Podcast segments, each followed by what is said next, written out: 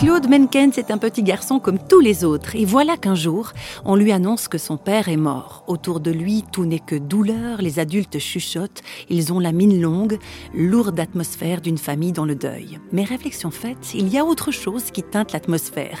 Du haut de ses quatre ans, Claude perçoit bien qu'on ne lui dit pas toute la vérité. Les regards sont courroucés, les gens secouent la tête avec mépris. Et pendant des années, jusqu'à l'âge adulte, Claude portera la honte d'être le fils d'un homme qui s'est suicidé Claude Menkens a choisi de devenir pasteur et après des années de ministère, il a réorienté sa carrière. Il est également psychothérapeute. Et plus de 80 ans après les événements traumatisants de son enfance, ce passionnant vieillard explique pourquoi il n'en a pas voulu à Dieu d'avoir à subir le poids de la honte du suicide de son père. Non, je n'ai jamais eu à l'égard de Dieu une révolte quelconque, une quelconque interrogation. Pour moi, euh, la situation de mon père était le fait non pas de Dieu, mais des hommes.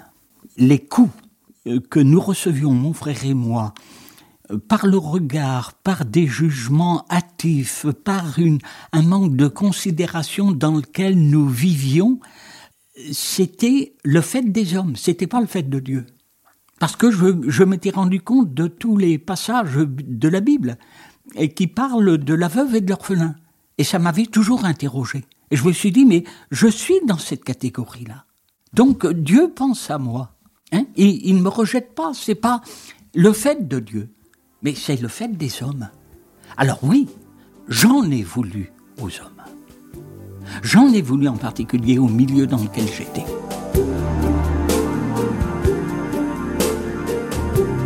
Je suis devenu chrétien d'une façon très curieuse.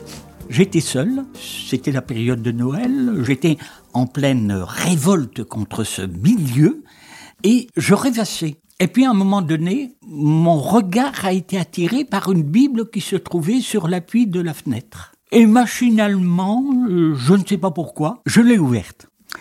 Et le passage que j'ai lu a été le décalogue, les dix commandements si moi j'avais cherché un passage, ce n'était pas celui-là que j'aurais trouvé. Et pourtant, ce passage a été un déclic dans ma vie.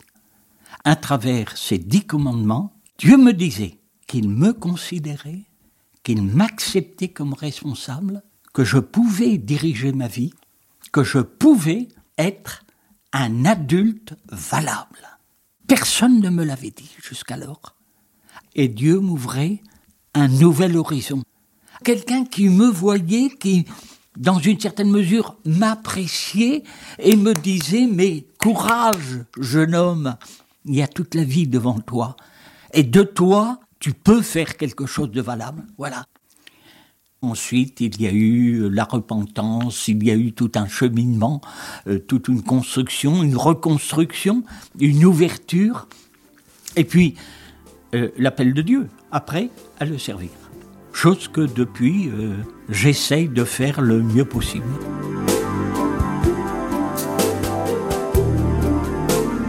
Impressionnant de foi et d'énergie, le vénérable Claude Menkens. C'est vrai que quand c'est Dieu lui-même qui vous fait comprendre ces mots, courage, tu peux faire quelque chose de toi, ça vous donne des ailes pour toute la vie.